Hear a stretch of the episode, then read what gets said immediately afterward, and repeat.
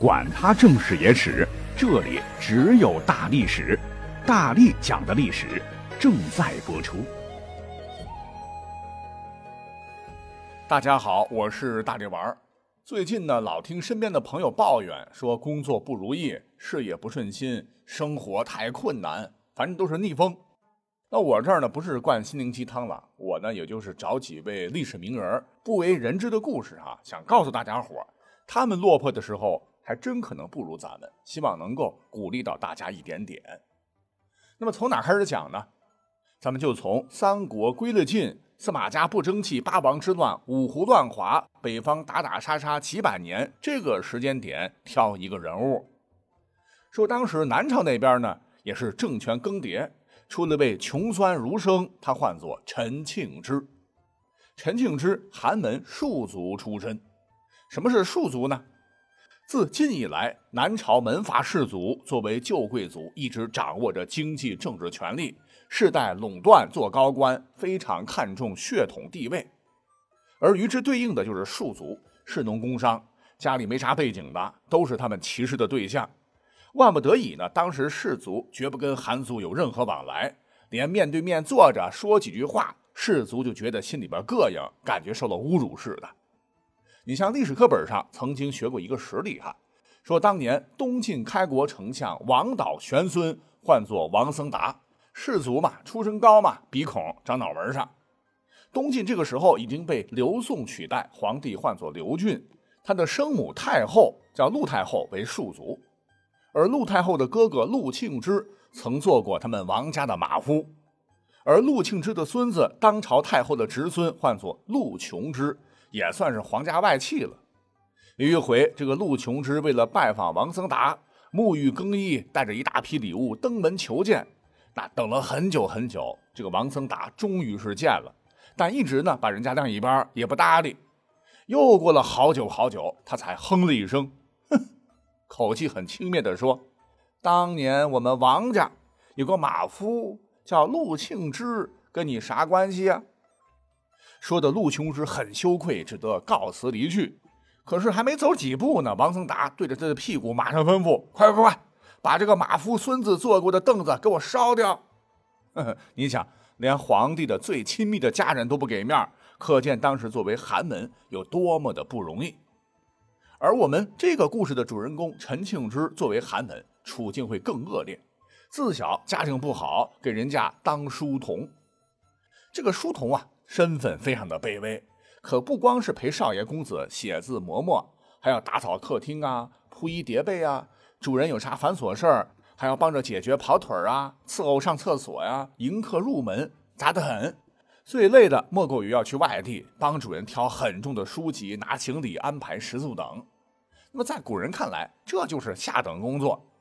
而陈庆之就这么地一干干了二十多年，那遭受的打骂多了。好在。他很勤奋，陪主人读书，读着读着，把自个儿读成了满腹经纶的儒生。要知道那时候呢，还没有科举考试啊，要看门第啊。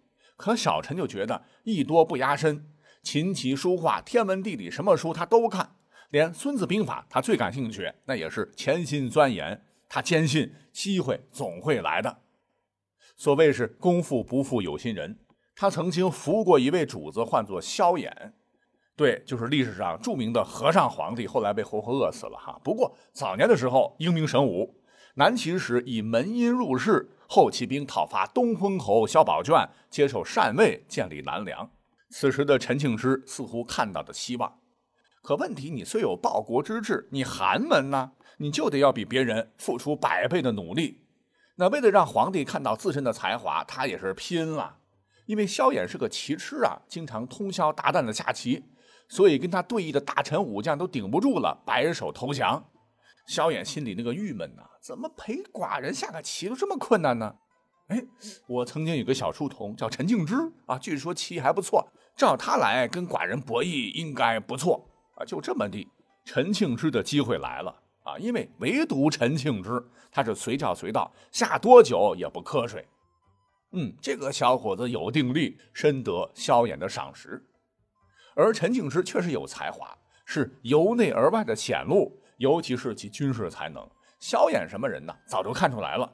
可他就不舍得这位棋手走，那他走了，谁陪寡人下棋呀？就这么地下下下下了二十多年过去了，小陈直接变成了老陈醋，都四十多岁了，还在陪皇帝下棋玩。在古代，寿命短呢，平均也就四十来岁。最终呢，萧衍自个儿都看不下去了啊，这才让老陈领兵替他征战。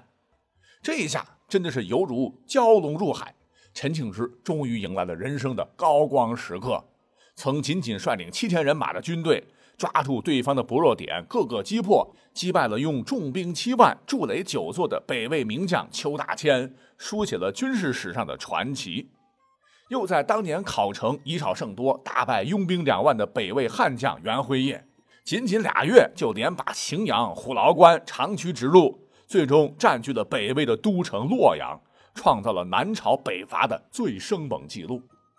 其实算下来哈，陈庆之统兵也没几年，但用兵如神，经历四十七战，夺了北魏三十二城，杀得从前不拿南朝当盘菜的北魏人哭爹喊娘。晚上若是小孩哭，鲜卑人就吓他说：“白袍将军来了，你可别哭喽。”因为陈庆之啊，虽然瘦弱，但喜欢穿白袍，吓得孩子一夜不敢出声，睡到天亮啊。当然，南朝这边赞誉他为白衣战神。正是名师大将莫自劳，千军万马必白袍。这小小一书童啊，竟开挂一般成了战神，历史所罕有。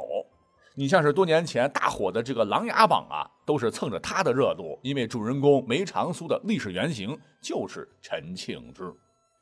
讲完这个故事怎么样啊？对于遭遇挫折想放弃的朋友们，是不是有一点点收获呢？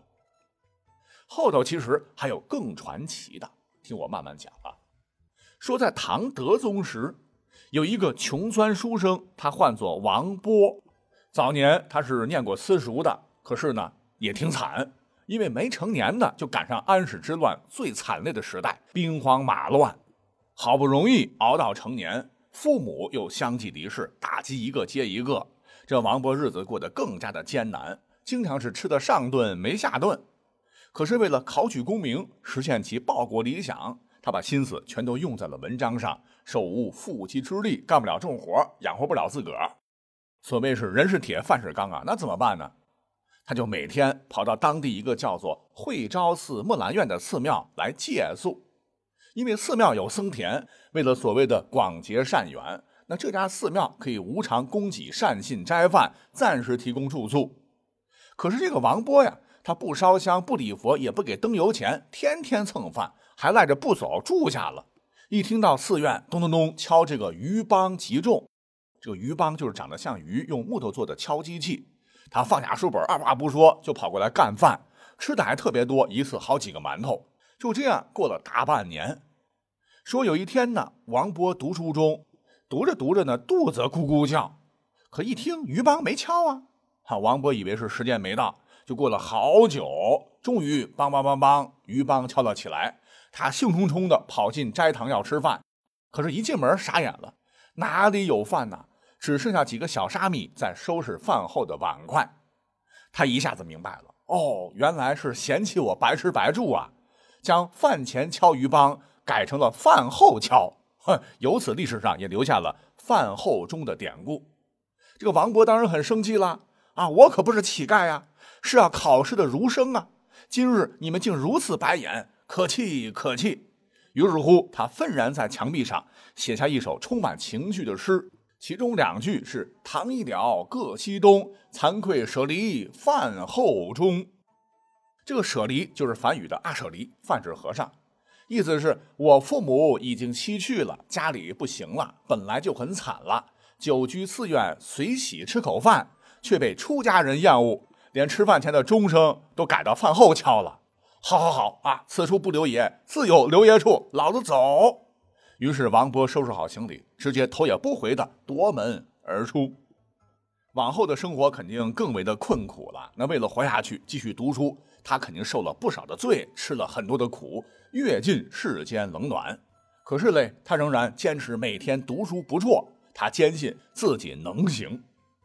最终是梅花香自苦寒来。等了两年多之后吧。他参加了科考，文章写的很有水平，竟真的是鲤鱼跃龙门，进士及第了。在古代，你只要考了这个进士，那就直接公务员。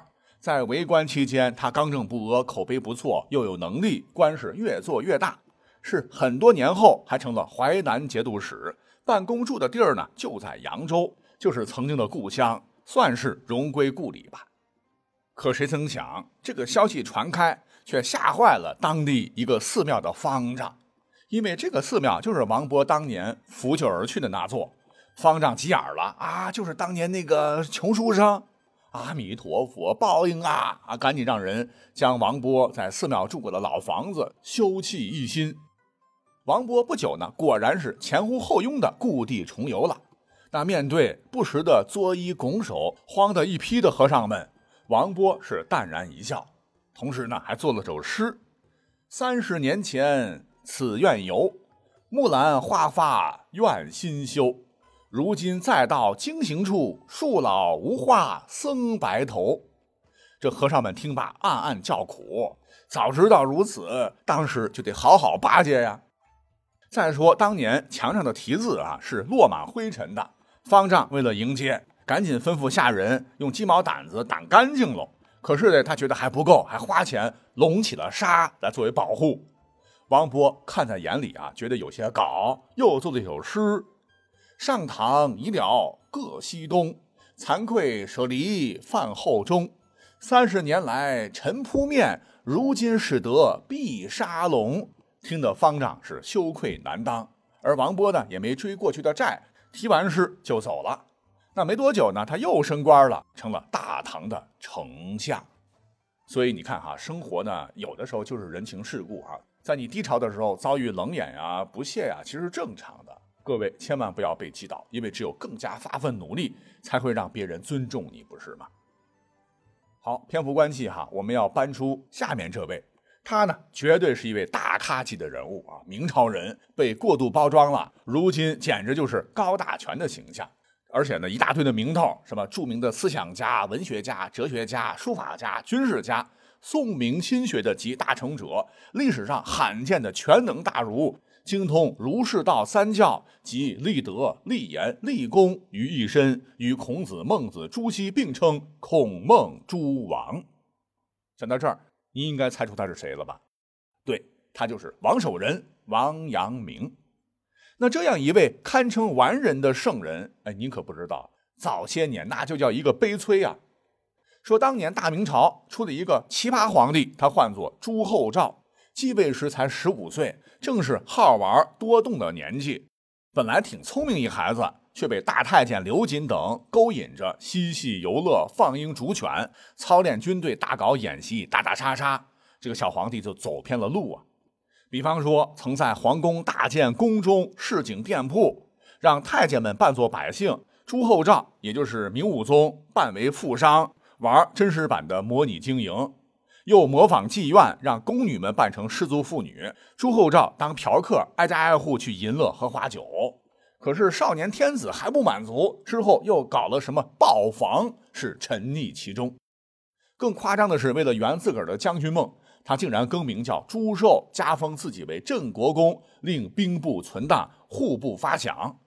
那皇帝自降身份，自己给自己称臣，那还历史独一份这时候呢，王阳明年轻气盛啊，看不惯朝政乌烟瘴气，便上书直言。你想结果能好吗？直接被刘瑾、矫诏杖责四十啊，打得当时小王屁股开花，差点挂掉，又折贬至贵州龙场。当时那是非常偏远的燕章蛮荒之地，任龙场驿站的驿丞。什么是驿丞呢？驿站的驿，丞相的丞。其实这个官驿未入流。估计就是管理马车马料的弼马温。更惨的是，他父亲年纪一大把，也被赶出了北京城。于是乎，只能一路朝西南走，路途遥遥，艰难跋涉。以当时的交通条件看，你不死啊，也得脱几层皮。王阳明呢，也是留了个心眼儿。当行至钱塘江时，他非常担心刘瑾派人来追杀自己，情急之下就想出了一招，那真是绝了啊！一般人真的想不出来。说那天晚上，他在暂住的屋子的墙壁上，也学这个王勃题了一首诗，不过是一首绝命诗：“自信孤中悬日月，岂论以古葬江鱼？百年臣子悲何急？日夜朝生弃子虚。那写完撂笔，直接来到钱塘江边，脱下自个的衣服和布鞋，然后，你以为真的扑通投江了吗？没有他直接跑了，哈，就是故意造成投江自尽的假象。因为太过于真实，大家伙是信以为真，以为他真的死了。家里人还为他摆了灵堂，做了法事，要超度他早入西天。实际上，他早就跑到武夷山隐姓埋名躲起来了。说过了些日子，见风平浪静，怕连累老父亲，他又重返人间。哈，最终是九死一生，长途跋涉，真的到了贵州龙场当了弼马温。而当时农场的生活条件非常艰苦。没吃没喝没玩的，还要被虐待，那真是苦不堪言。如果搁着一般人，不知道啥是个头，估计早就自杀了。但王阳明在困境中，他没有被命运击倒，他是苟活着，日夜反省。终于在一天晚上，他忽然顿悟，觉得圣人之道，悟性自足，向之求利于事物者，物也。这就是著名的龙场悟道。说起来呢，有点像这个禅宗的开悟，可能是这个智慧被打开了啊。这段时间，他还写了《教条式龙场诸生》，来教授众多弟子，是心外无理，心外无物，从而开启了阳明心学的潮流。那直到现在，阳明心学仍然风靡于全球各地。说实话，面临生死考验，山穷水尽，人生低谷，王阳明当时的处境恐怕比我们太多人差太多了啊。但他呢没有选择放弃，是艰难困苦，玉汝于成。我觉得这才是逆转胜的大法宝。您觉得呢？